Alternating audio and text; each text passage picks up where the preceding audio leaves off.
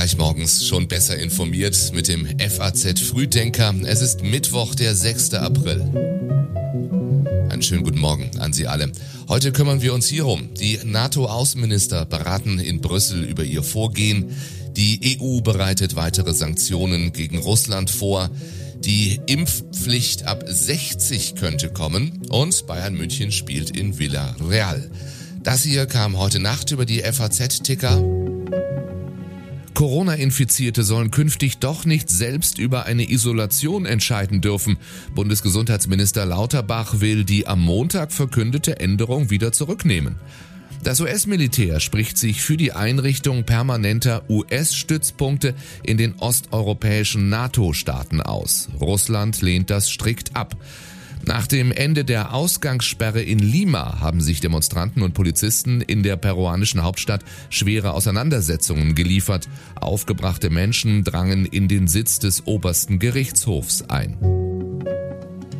Die Texte heute kommen von Daniel Mohr. Mein Name ist Jan Malte Andresen. Einen schönen guten Morgen nochmal. Der Krieg in der Ukraine gehe gerade in die entscheidende Phase, sagt NATO-Generalsekretär Jens Stoltenberg vor dem Zusammentreffen der NATO-Außenminister heute in Brüssel. Und er macht klar, wo seine Prioritäten liegen. Die Verbündeten sollten Waffen liefern, statt darüber öffentlich zu diskutieren. Das sei in diesem Zeitfenster extrem wichtig und es sollten Hochwertsysteme sein. Allerdings ist die Allianz bei diesem Thema in einer schwierigen Lage. Sie will sich offiziell aus dem Krieg heraushalten, ist aber zugleich die Plattform, auf der sich die Verbündeten absprechen. Die Briten wurden deutlicher als Stoltenberg. Leistungsfähigere Luft- und Küstenverteidigungssysteme solle die Ukraine erhalten, mit Artillerie- und Anti-Artillerie-Fähigkeiten, gepanzerten und geschützten Fahrzeugen. Es geht deutlich darüber hinaus, was in den ersten Wochen geliefert worden war. Erstmals soll Kiew nun auch schwere Waffen bekommen und solche, die sich für Gegenangriffe einsetzen lassen.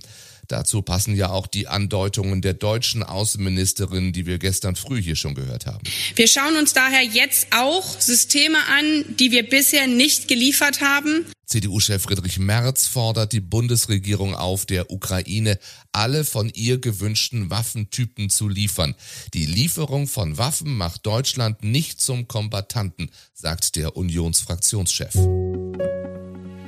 Wie wirkt russische Kriegspropaganda? Die Gräuel in Butscha werden von Russland weiter geleugnet.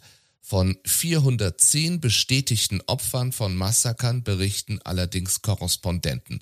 Dazu sei mit vierstelligen Zahlen erschossener Zivilisten zu rechnen.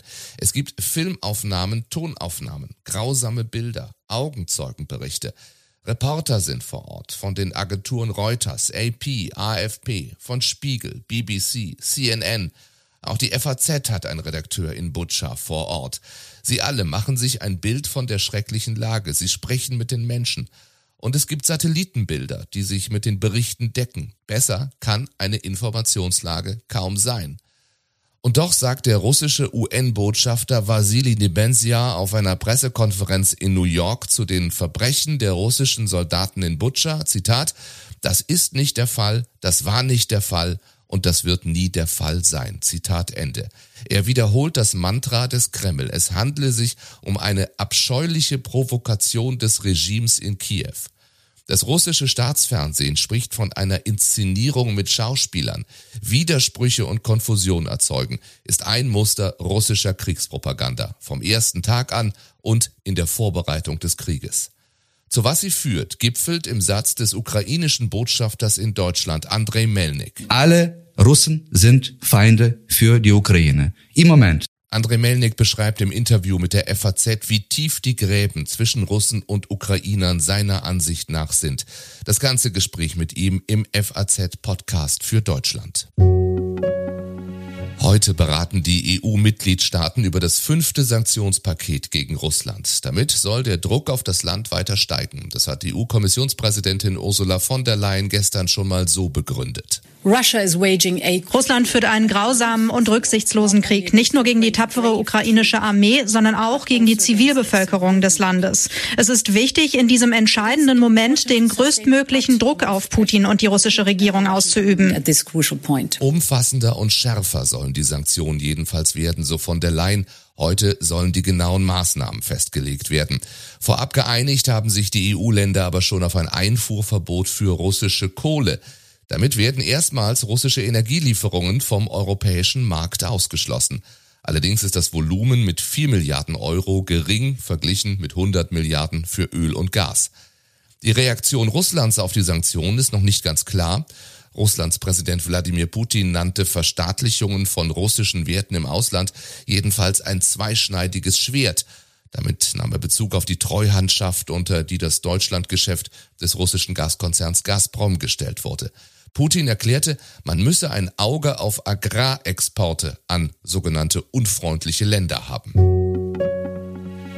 In Sachen Impfpflicht zeichnet sich kurz vor der Abstimmung im Bundestag morgen ein Kompromiss ab. Bisher ging es ja um die Frage, Impfpflicht ab 18 oder ab 50 Jahren. Doch nun scheint der Kompromiss eine andere Zahl zu ergeben. Die beiden Abgeordnetengruppen der Ampelkoalition, die jeweils eigene Gesetzentwürfe eingebracht haben, einigten sich auf einen gemeinsamen Vorschlag einer Impfpflicht zunächst für Menschen ab 60 Jahren, beginnend im Oktober.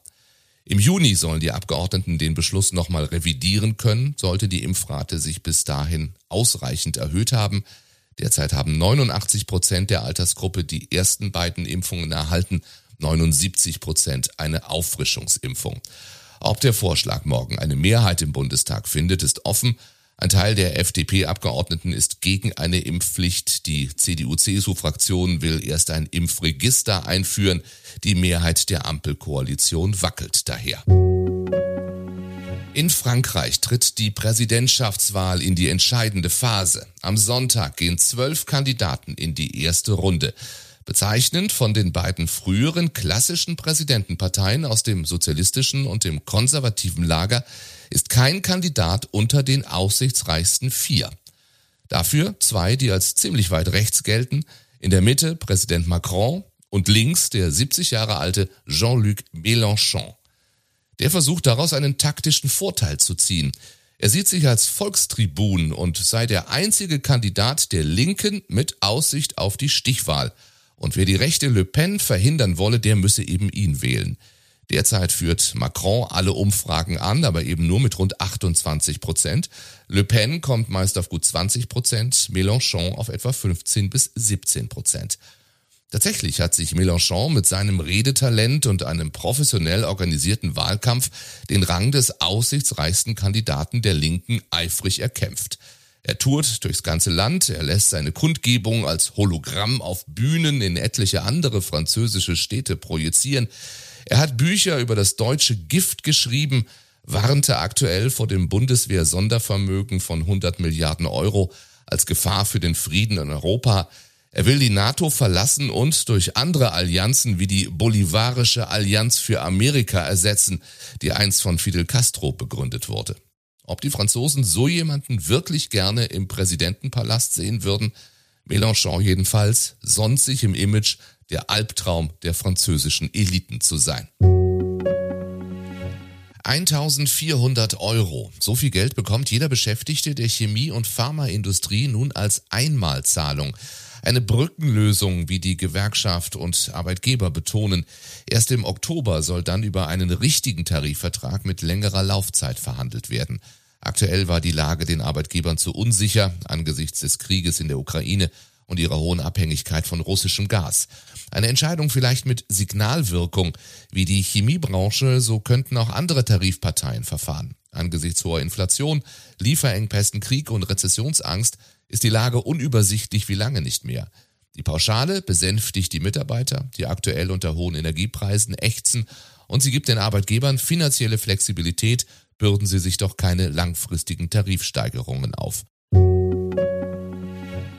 Und auch das ist heute das Viertelfinale der Champions League. Mit dabei eigentlich nur Top-Mannschaften und Villarreal, eine Mannschaft aus der spanischen Provinz. Momentan nur Siebter in der Liga. Aber Julian Nagelsmann. Es ist eine sehr, sehr, sehr erfahrene Mannschaft mit den meisten pro Kopf La Liga Spielen äh, in ganz Spanien. Haben einen Trainer, der natürlich sehr erfahren ist auf internationaler Ebene, gerade was die Euroleague betrifft. Nochmal eine, eine spielerisch erfahrene Mannschaft, die definitiv erstmal zu knacken sein wird. Ähm, aber ich bin trotzdem ganz guter Dinge, dass wir uns am Ende durchsetzen können sagt der Bayern-Trainer. Seine Mannschaft spielt heute gegen Villarreal. Um 21 Uhr geht's los.